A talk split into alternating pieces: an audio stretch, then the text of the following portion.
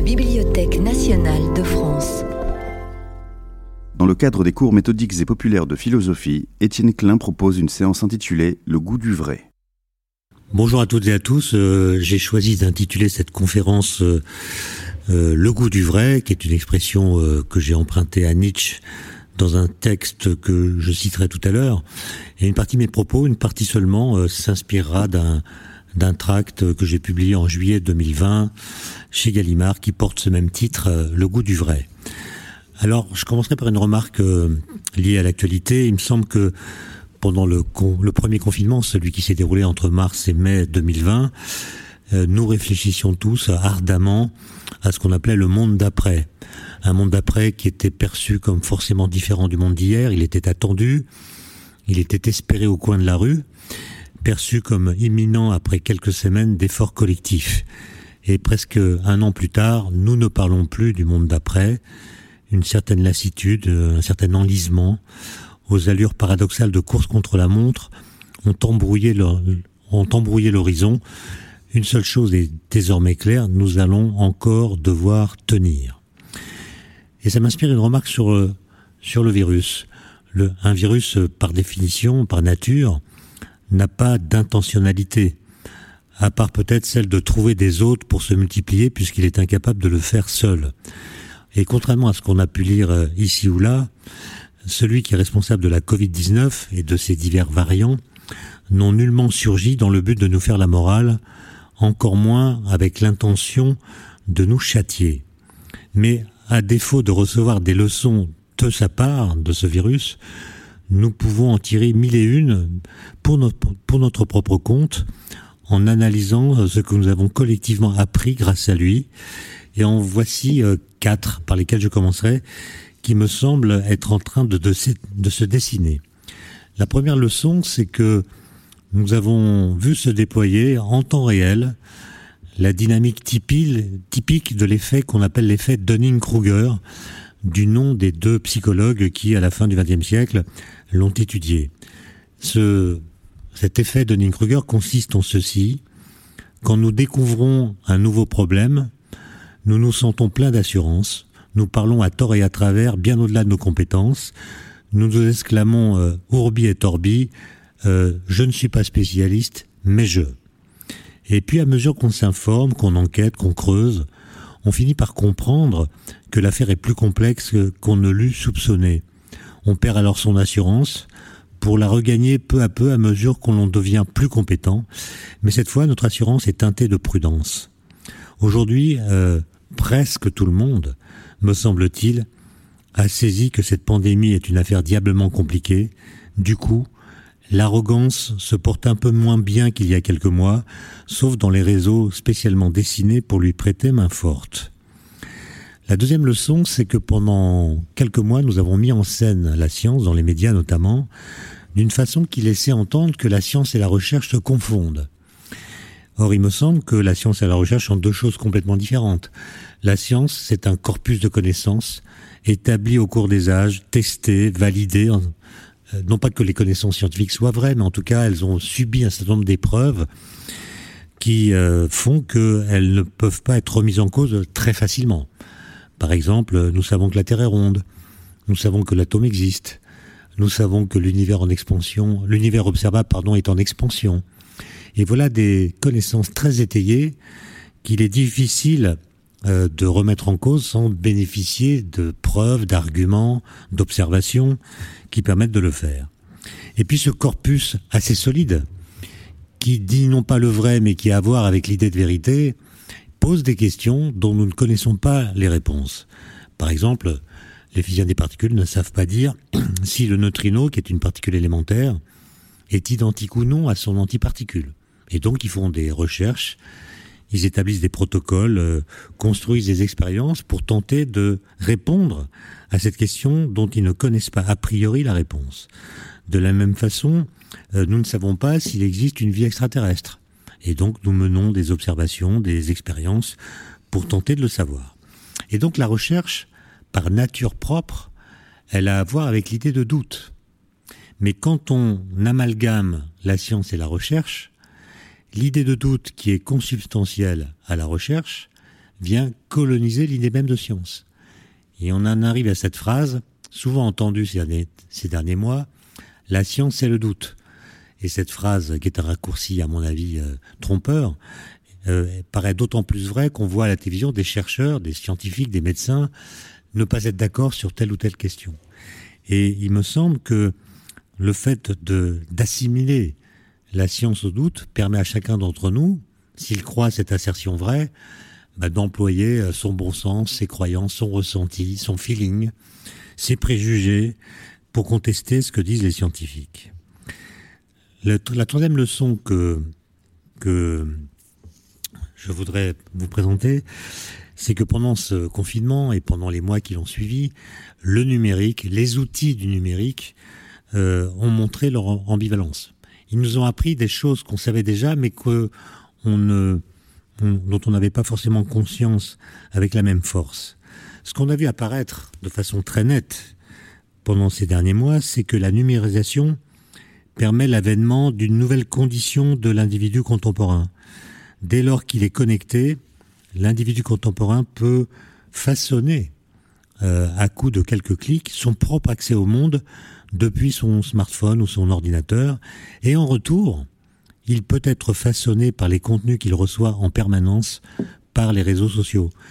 Il bâtit une sorte de monde sur mesure de ce qu'on pourrait appeler un, chez-soi idéologique en choisissant les communautés cloud qui lui conviennent le mieux, qui lui correspondent le mieux.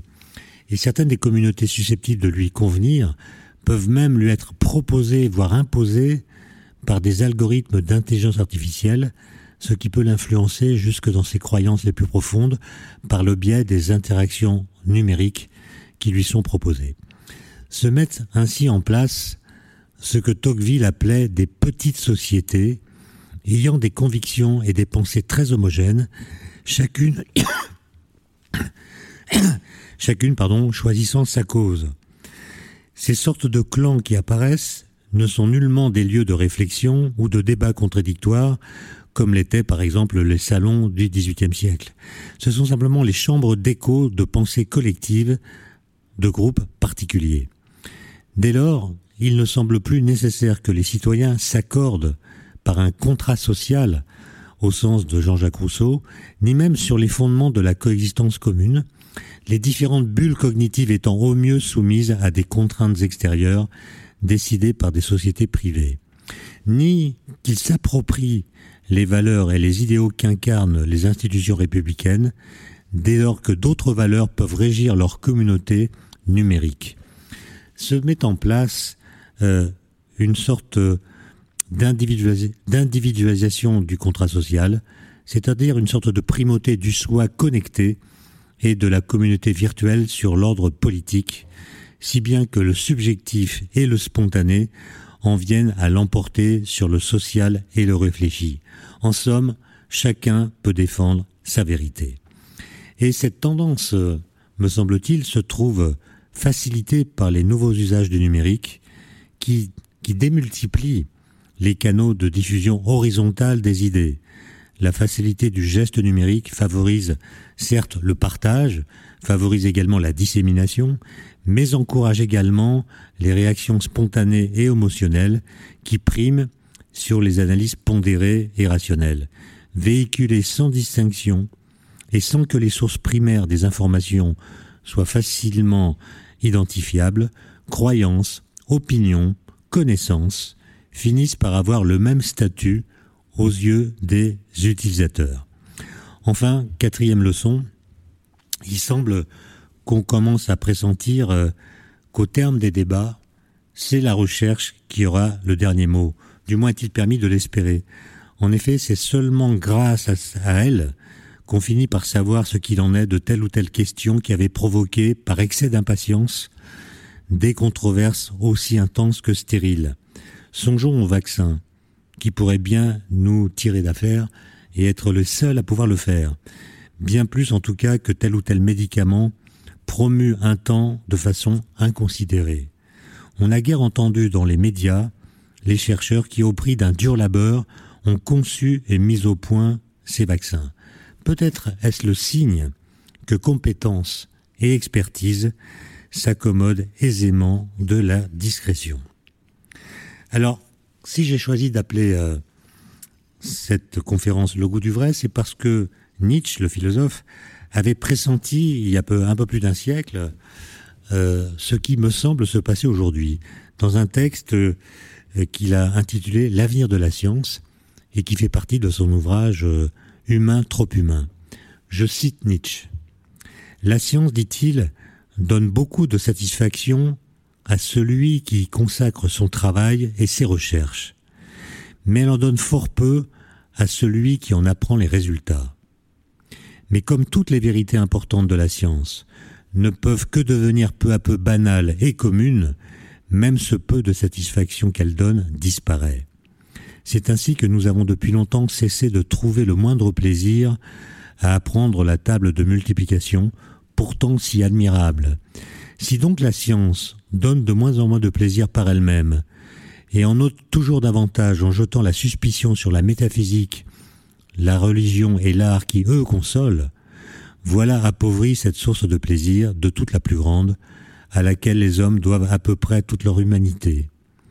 Ainsi, ou plutôt, pardon, aussi, une civilisation supérieure devra-t-elle donner un cerveau double à l'homme quelque chose comme deux compartiments cérébraux, l'un pour être sensible à la science, l'autre pour être sensible à ce qui n'est pas la science. Juxtaposés, sans empiètement, séparables, étanches. C'est là que, c'est là ce qu'exige la santé. Il continue en disant ceci. Si l'on ne, si l'on ne satisfait pas à cette condition de civilisation supérieure, on peut prédire presque à coup sûr le cours que prendra l'évolution humaine. Le goût du vrai va disparaître au fur et à mesure qu'il garantira moins de plaisir. L'illusion, l'erreur, la chimère vont, reconquérir pas à pas, parce qu'ils s'y attachent du plaisir, le terrain qu'elles tenaient autrefois. La ruine des sciences, la rechute dans la barbarie en seront la conséquence immédiate. L'humanité devra se remettre à tisser sa toile après l'avoir telle Pénélope défaite pendant la nuit. Mais qui, demande Nietzsche, nous garantira qu'elle retrouvera toujours la force? Fin de citation. Ce que prophétise là l'auteur d'Humain trop humain, dans ce texte qui date de 1878, c'est que le goût du vrai va disparaître à mesure qu'il garantira moins de plaisir. Il me semble que nous y sommes presque. Certes, plus que jamais, nous clamons notre amour pour la vérité mais j'ai le sentiment qu'il ne s'agit plus que d'une ritournelle. Car à rebours de nos déclarations ferventes, nous nous montrons plus enclins à déclarer vraies les idées que nous aimons qu'à aimer les idées vraies, surtout si celles-ci nous déplaisent. À ces purges amères, nous préférons substituer des idées plus douces, moins dures à avaler, qui font office de couette mentale. Derrière notre méfiance à l'égard de la pensée scientifique et de ses conquêtes se lit peut-être aussi notre pusillanimité euh, à l'égard de la vérité en général et de ses conséquences, voire un rejet psychologique de ce que Hannah Arendt appelait le despotisme du vrai. La philosophie des Lumières euh, défendait en effet l'idée que la souveraineté d'un peuple libre se heurte à une limite qui est précisément celle de la vérité, sur laquelle la souveraineté du peuple ne saurait avoir de prise. David Hume écrit en 1742 Même si le genre humain tout entier concluait de manière définitive que le soleil se meut et que la terre demeure en, demeure en repos, en dépit de ces raisonnements, le soleil ne bougerait pas d'un pouce de sa place et ses conclusions resteraient fausses et erronées à jamais. Fin de citation. Les vérités scientifiques, nous dit en somme le philosophe écossais, ne sauraient relever d'un vote. La crise sanitaire que nous traversons a toutefois montré avec éclat que nous n'avons pas tout à fait retenu cette leçon. Le 5 avril 2020, alors qu'aucune étude thérapeutique n'avait encore eu le temps d'aboutir, et pour cause, la pandémie, la pandémie venait d'apparaître, un journal quotidien, Le Parisien, publiait les résultats d'un sondage très curieux.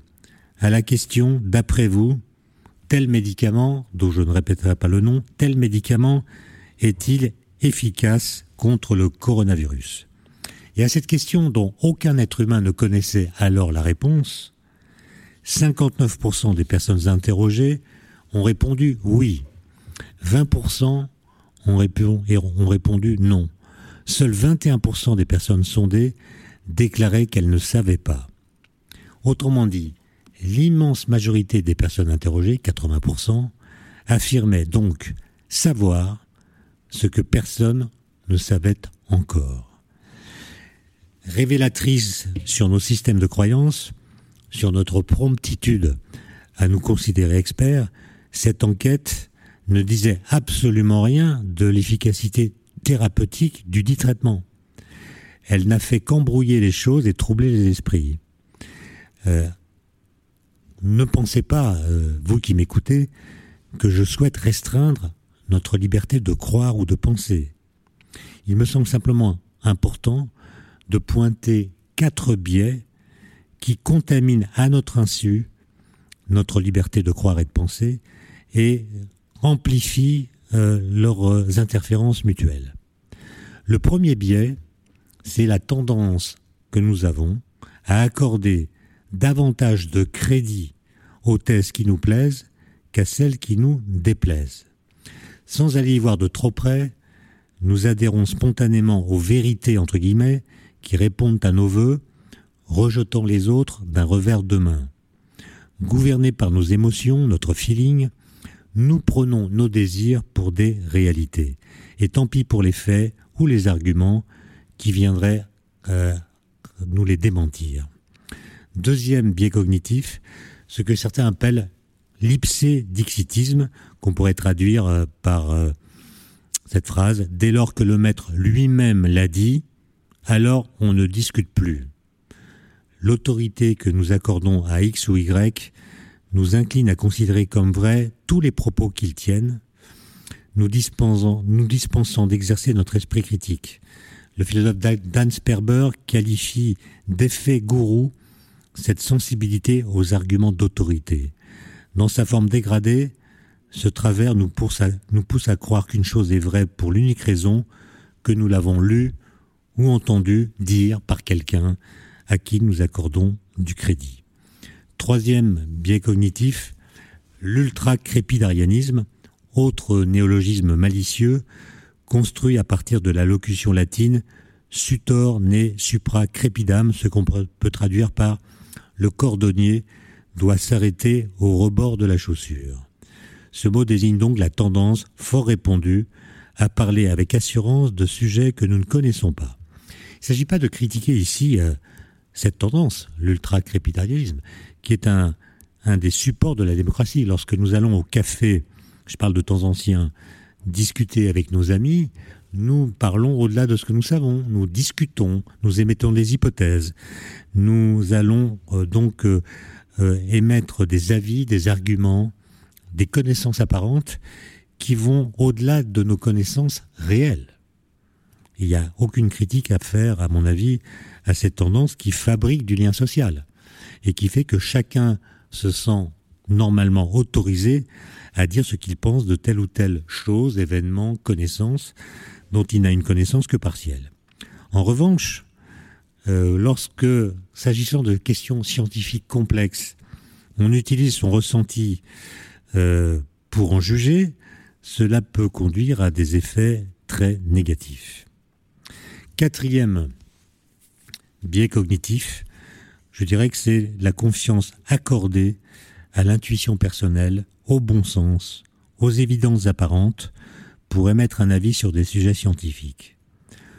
Or non, la gravité ne fait pas tomber les corps lourds plus vite que les corps légers, même si l'on voit bien que les boules de pétanque chutent plus rapidement que les feuilles mortes.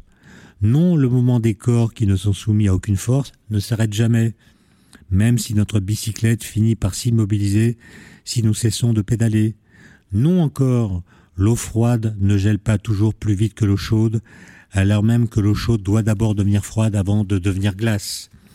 La science prend souvent l'intuition à contre-pied, contredit presque toujours le bon sens, et n'a que faire de la bureaucratie des apparences. Dans la formation de l'esprit scientifique, oui, car il faut bien une formation pour être un esprit scientifique, Gaston Bachelard expliquait que faire de la science, c'est penser contre son cerveau. Expression paradoxale, n'est-ce pas avec son cerveau qu'on pense Mais Gaston Bachelard entendait par là que l'accès à la science exige une analyse critique de certaines idées, en apparence évidentes, qui campent paresseusement dans notre boîte crânienne. La science réclame de l'audace, celle de s'ouvrir à une pensée que la pensée immédiate, pardon, celle de s'ouvrir à une pensée, euh, à une autre pensée que la pensée immédiate, afin de provoquer celle-ci, de la tester, voire de la contester. Ouvrez n'importe quel manuel scientifique, de quelque discipline que ce soit, vous y constaterez que les sciences sont de grosses machines à pulvériser les préjugés et à contredire les interprétations spontanées que nous faisons des phénomènes qui nous entourent. Le droit des citoyens à poser des questions, à enquêter, à émettre des avis, à interpeller les chercheurs comme les gouvernants, n'en demeure pas moins un droit absolu.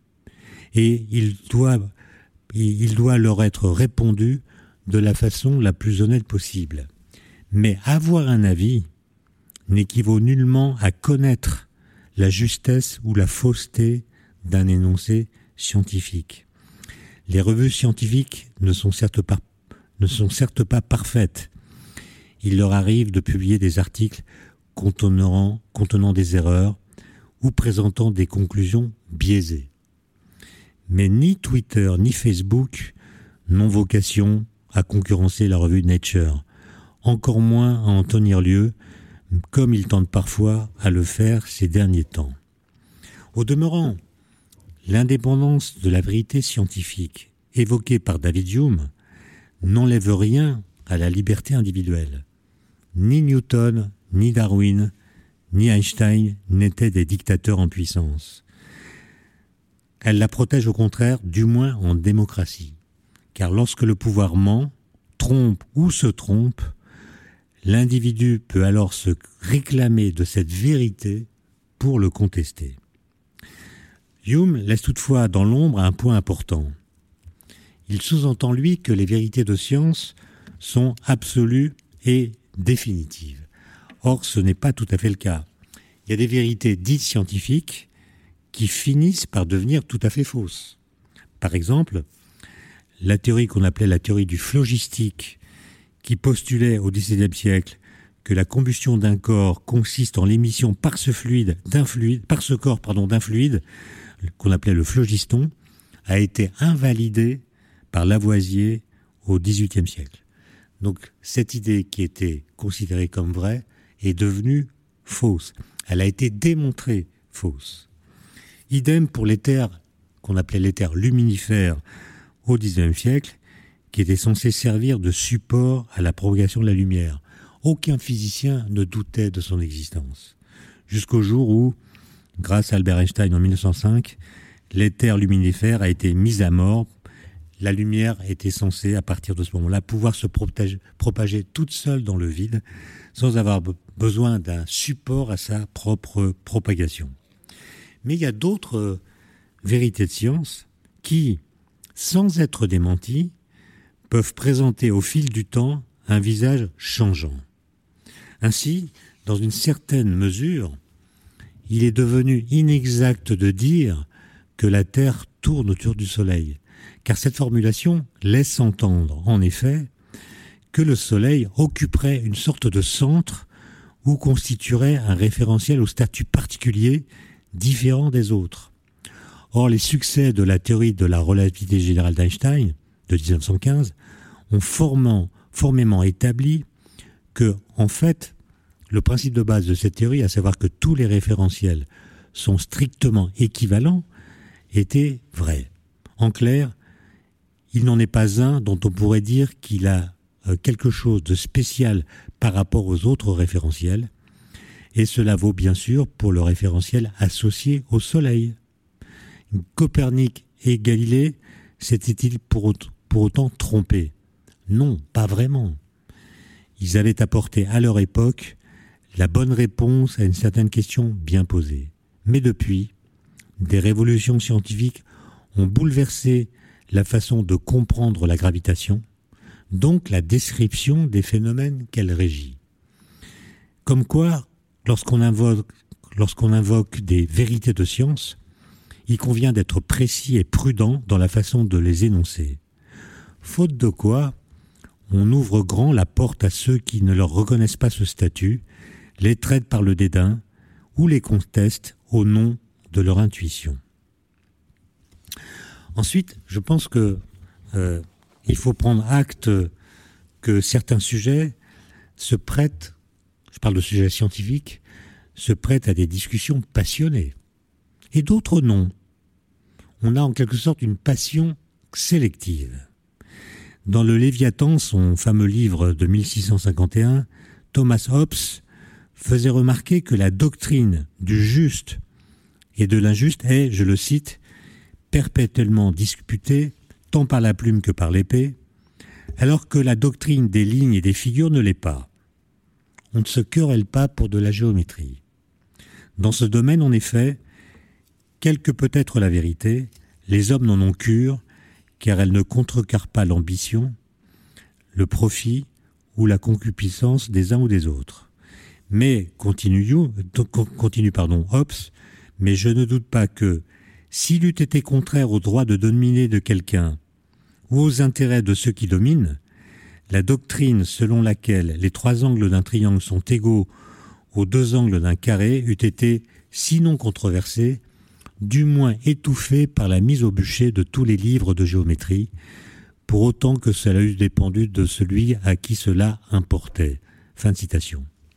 Il arrive, il est en effet des, vérités nous ne discutons guère parce que, nous les ignorons, parce qu'elles nous sont parfaitement indifférentes, ou parce qu'elles ne menacent aucun pouvoir installé, aucun intérêt politique ou religieux.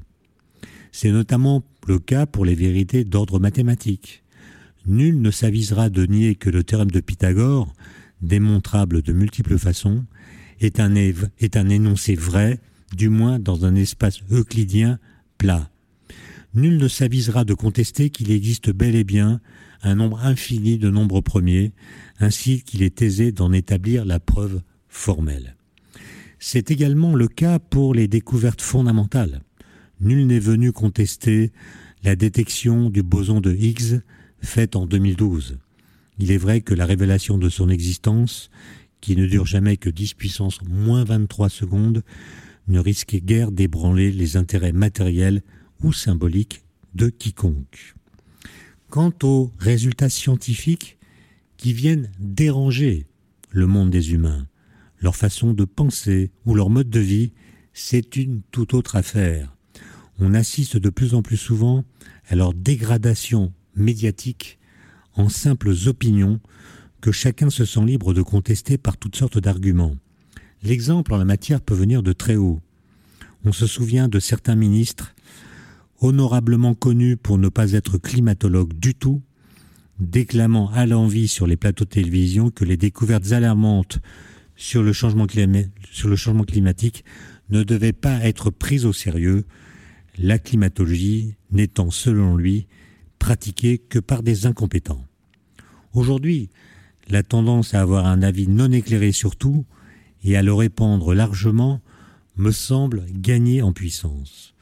Dans son sillage, elle distille l'idée que la science, surtout lorsqu'elle devient dérangeante, ne relève que d'une croyance parmi d'autres.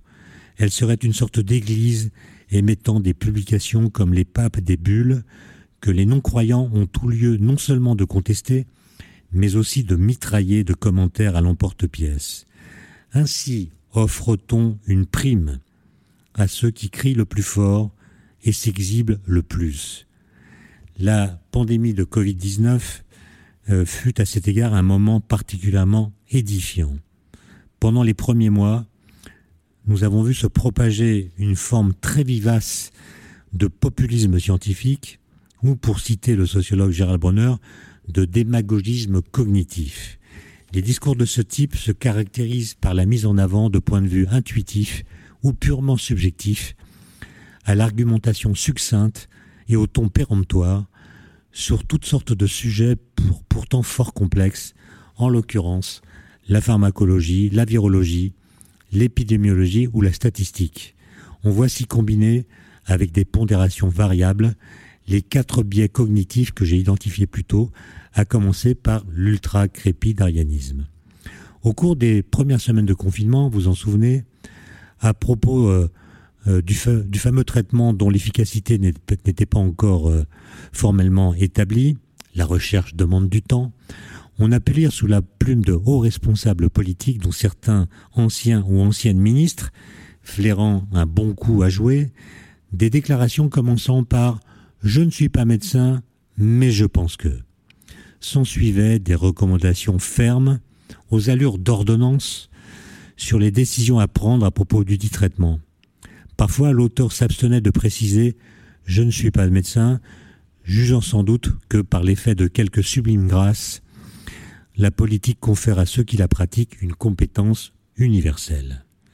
L'invocation tonitruante et systématique euh, du bon sens, quand on d'ailleurs euh, au juste par bon sens, appelait elle aussi au plein, apparaît elle aussi en plein essor et semble en passe, en passe de devenir une discipline olympique.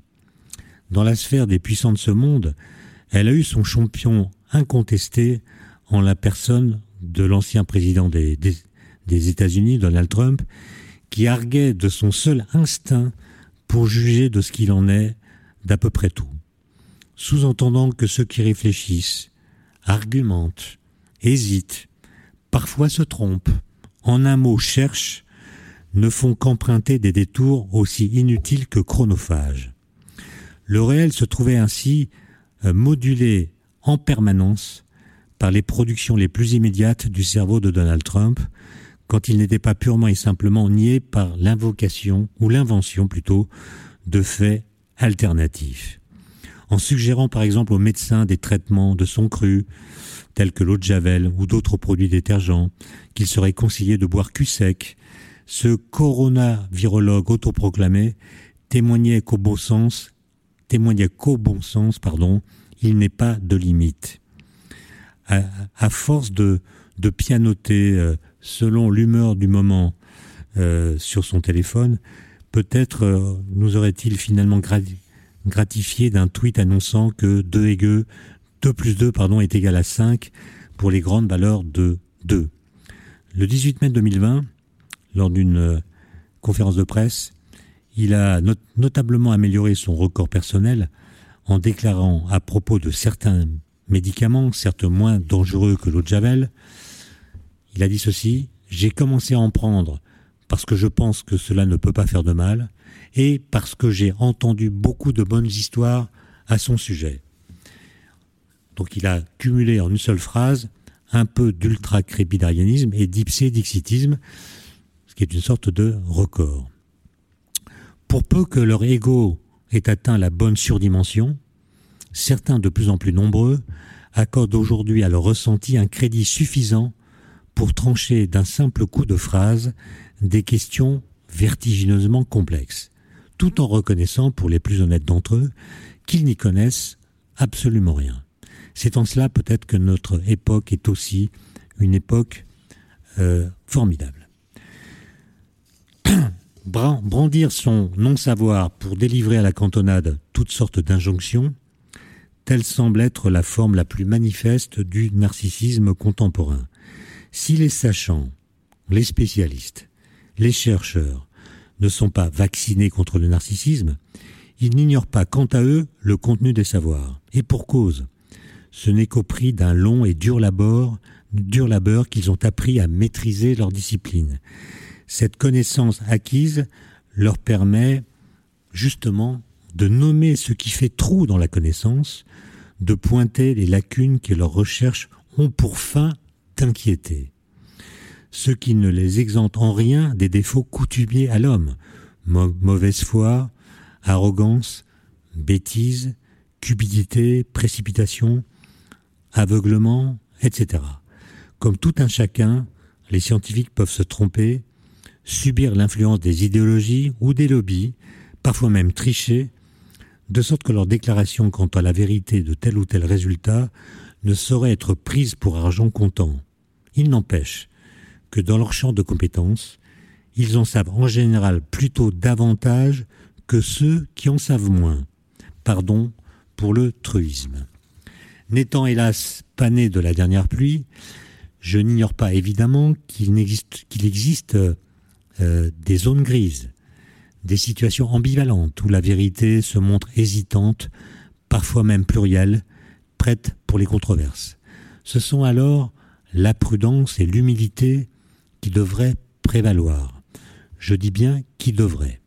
Pour être tout à fait franc, je ne connais pas de définition précise de la science, car la science n'est pas une.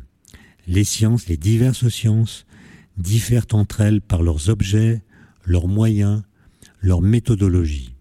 Toutefois, qu'il s'agisse de physique théorique, de médecine, de sociologie, toutes répondent à cette caractérisation, certes imparfaite car ambivalente, autoréférente, mais utile.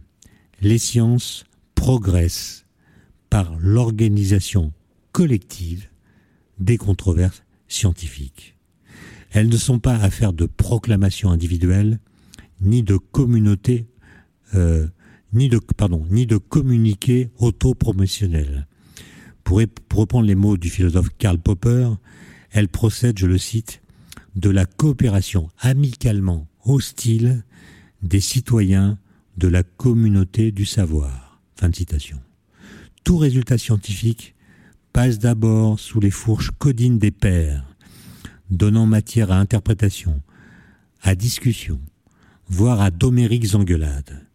Bien sûr, cela cela ne met pas à l'abri d'éventuelles erreurs, plus ou moins persistantes, mais c'est grâce à cette épreuve liminaire que la science peut finalement prétendre avoir fait parler de façon à peu près claire un bout du réel. Nul résultat de recherche ne tombe directement du ciel. Il faut laborieusement aller le chercher, en faisant des observations, des mesures, en traquant les incertitudes, les à peu près, les biais, les zones d'ombre qui se nichent dans les coins de l'expérience ou d'un calcul. C'est l'ensemble de ces tâches qui représentent la phase la plus chronophage de la recherche. Dès lors, en situation de crise et d'incertitude, telle que l'actuelle pandémie, surgit inévitablement un conflit entre deux temporalités celle du politique, qui doit prendre des décisions dans l'urgence, et celle de la recherche, qui peut certes accélérer ses protocoles, mais en aucun cas s'affranchir de toute méthodologie, sous peine de briser la branche sur laquelle elle s'est laborieusement hissée. Il n'est évidemment pas facile pour les chercheurs de résister à la pression qui exerce sur eux notre propre impatience.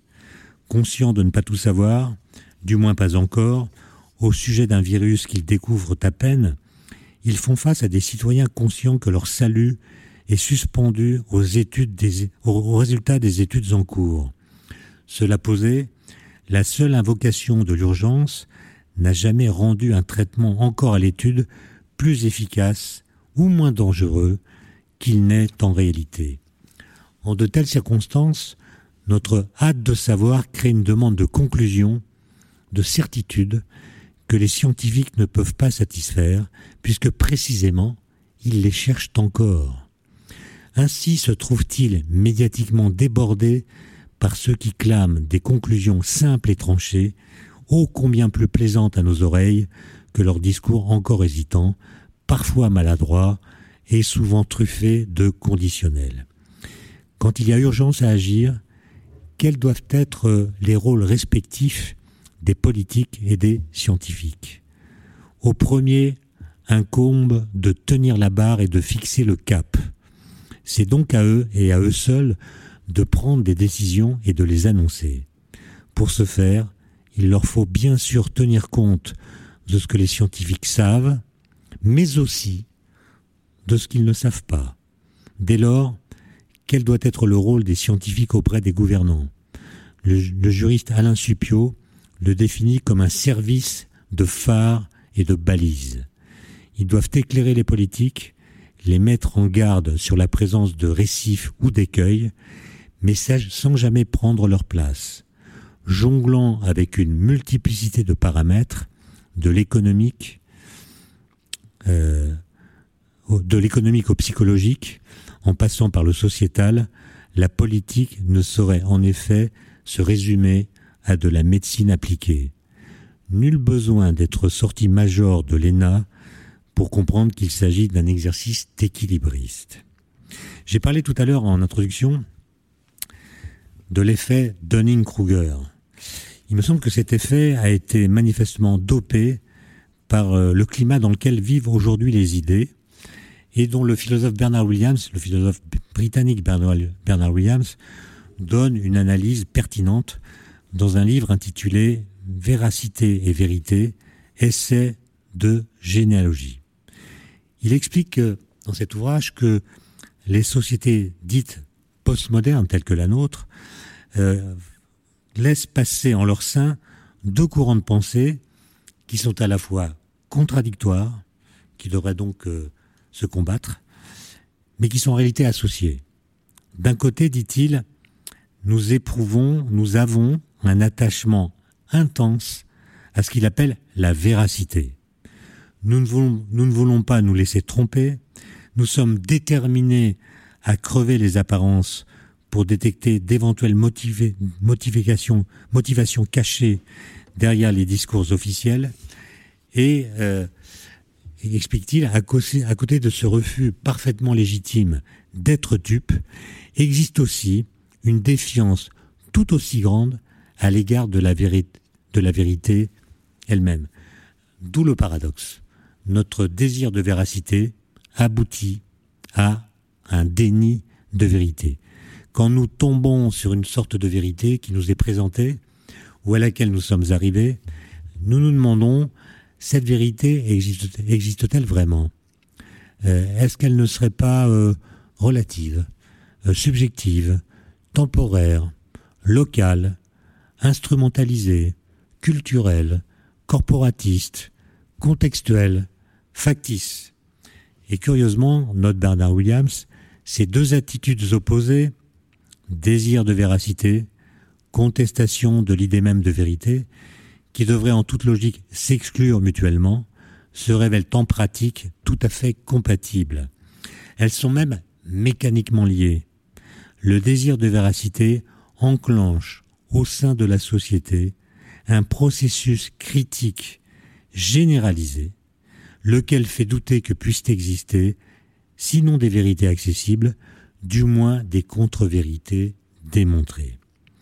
Et ainsi, si l'exigence de véracité et le déni de vérité marchent main dans la main, eh bien, ce pas de deux ne va pas sans dommage.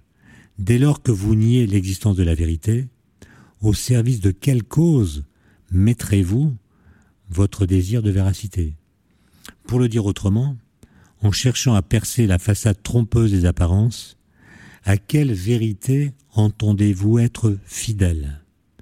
Au-delà du paradoxe intellectuel qu'elle constitue, la dynamique décrite ainsi par Bernard Williams entraîne au sein de la cité certains dommages. Par elle s'explique en partie l'affaiblissement du crédit accordé à la parole des scientifiques, en même temps que la suspicion généralisée à l'endroit de toute forme d'expression institutionnelle depuis quelques décennies, se portant sur des cibles qui sont elles-mêmes imparfaites, faillibles, donc critiquables par nature. Ce doute universel étend aisément son influence sur tous les aspects de la vie des idées, qui donne parfois l'impression de se désintégrer.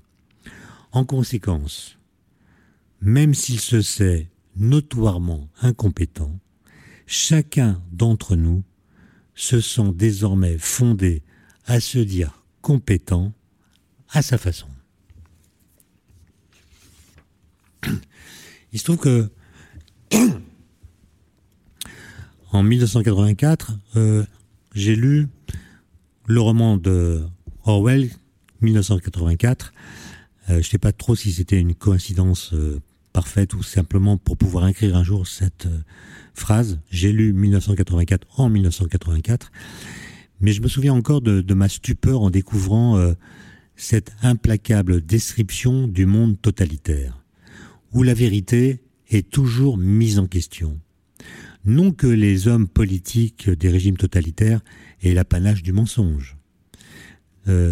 Mais dans l'univers décrit par Orwell, c'est la distinction même entre vérité et mensonge, entre vérité et fiction, qui devient superflue, dès lors qu'elle contrevient à des exigences d'utilité et de convenance. En fait, dans ces régimes-là, le réel est sommé de se taire. Seul importe de maintenir la croyance collective dans la fable officielle. Lorsque l'idée même de vérité est ainsi abrogée, c'est la notion de monde commun qui se trouve elle-même néantisée. L'échange entre humains devient impossible, qu'il s'agisse d'un échange d'idées, de jugements, de sentiments ou d'émotions. La capacité de penser par soi-même est elle aussi abolie. Répertoire de la langue réduit au minimum, lexique et syntaxe simplifiés à l'extrême, l'exercice de l'intelligence devient impossible.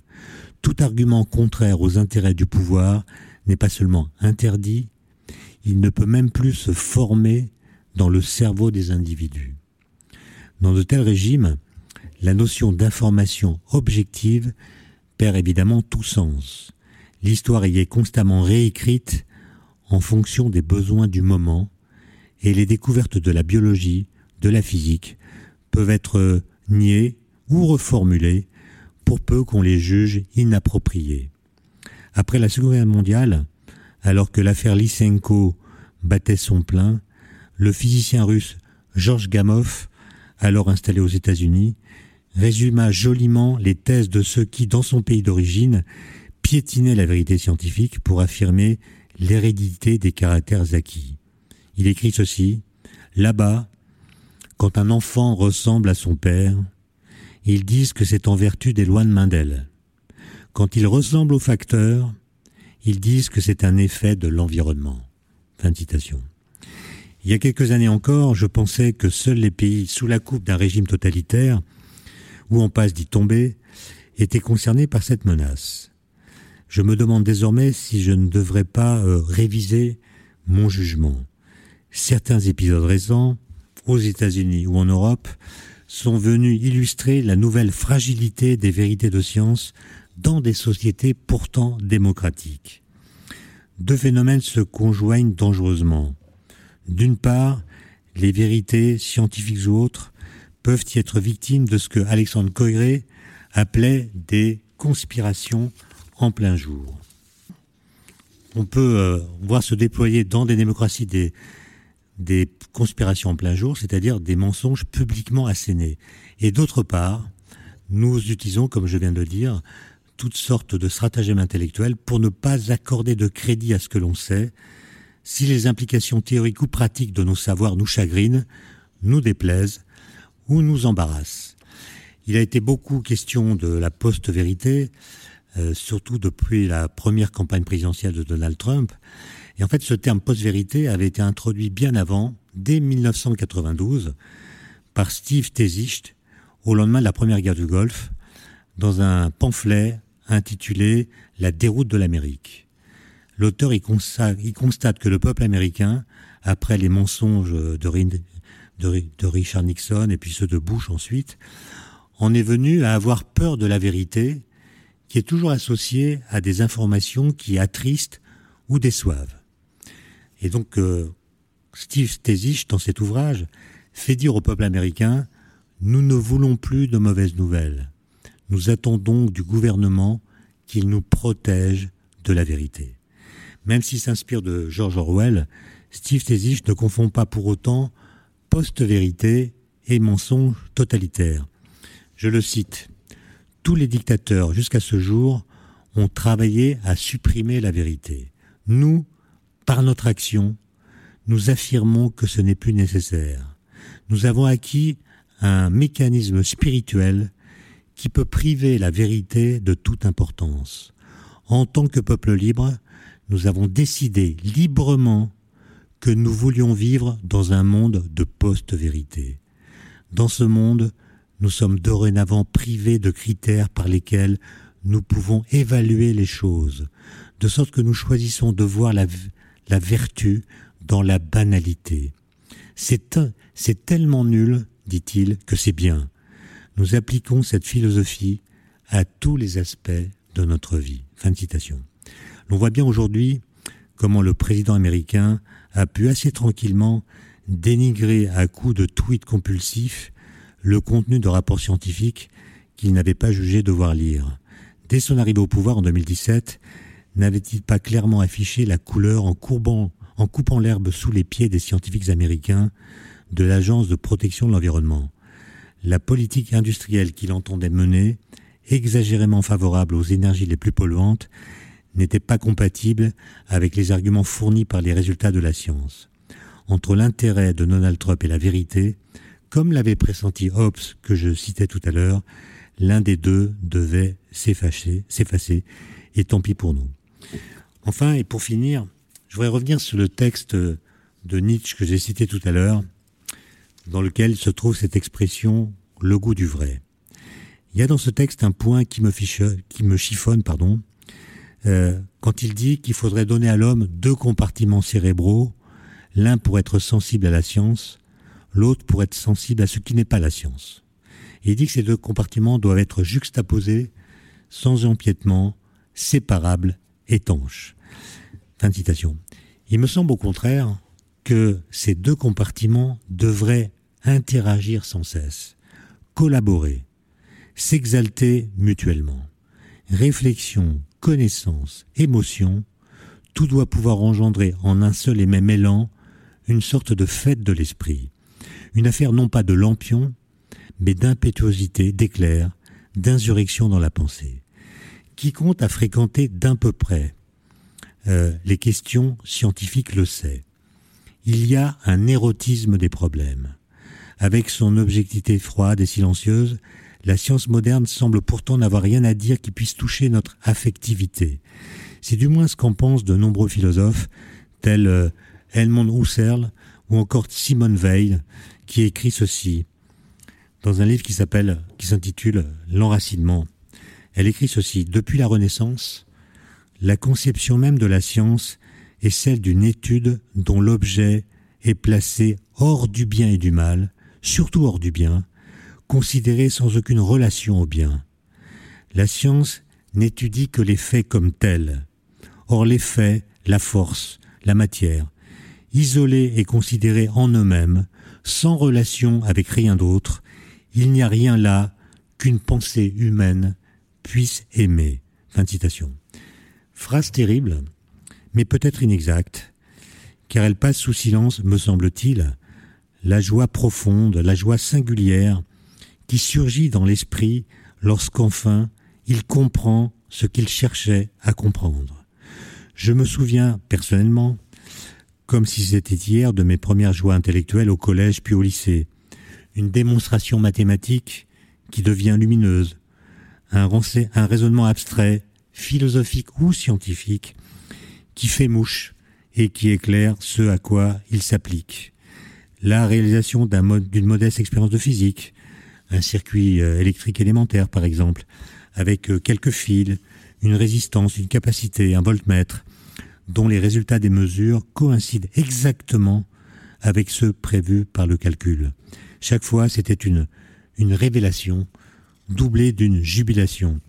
Comprendre, découvrir la clé d'un raisonnement ou d'une découverte, vérifier une loi pourtant élémentaire, voilà qui vous déplace, qui vous écarte de vos façons habituelles d'être au monde. Mine de rien, vous devenez d'un coup quelqu'un d'autre. Ainsi, au détour d'un ou après un détour plus ou moins long, le réel soudain vous répond et vous fait signe. Il est donc tout à fait possible euh, de garder vivante l'émotion de la quête, y compris à propos de découvertes très anciennes. Comme me l'a dit un jour euh, mon ami Jean-Marc Lévy-Leblond, fort des observations astronomiques qu'il réalise chaque été avec ses petits-enfants, voir les satellites de Jupiter ou les anneaux de Saturne grâce à un petit télescope est autrement plus excitant que d'en apprendre l'existence dans un manuel, même si ce manuel est illustré de très beaux clichés. Car c'est alors un écho de l'émerveillement de Galilée que l'on sent pénétrer en soi, comme par l'effet d'une piqûre en intraveineuse. Reste néanmoins une question qui est la grande question que je livre à votre réflexion. Comment élargir la rationalité pour qu'elle devienne généreuse, poétique, excitante, contagieuse Comment excéder l'application du seul critère d'exactitude? Ces défis sont précisément ceux que nous, les scientifiques, me semble-t-il, n'avons pas su relever. La science désormais semble triste, lointaine, complexe, étrangère. Un tel éloignement de la science par rapport à nos émotions ouvre des boulevards au populisme scientifique qui lui-même nous détourne de la science. Ainsi se forment les cercles vicieux. La question est comment les défaire? Je vous laisse réfléchir là-dessus et je vous remercie pour votre attention. Vous venez d'écouter un podcast de la Bibliothèque nationale de France. Retrouvez les conférences, rencontres et créations de la BNF sur toutes les plateformes de podcast ainsi que sur le site bnf.fr.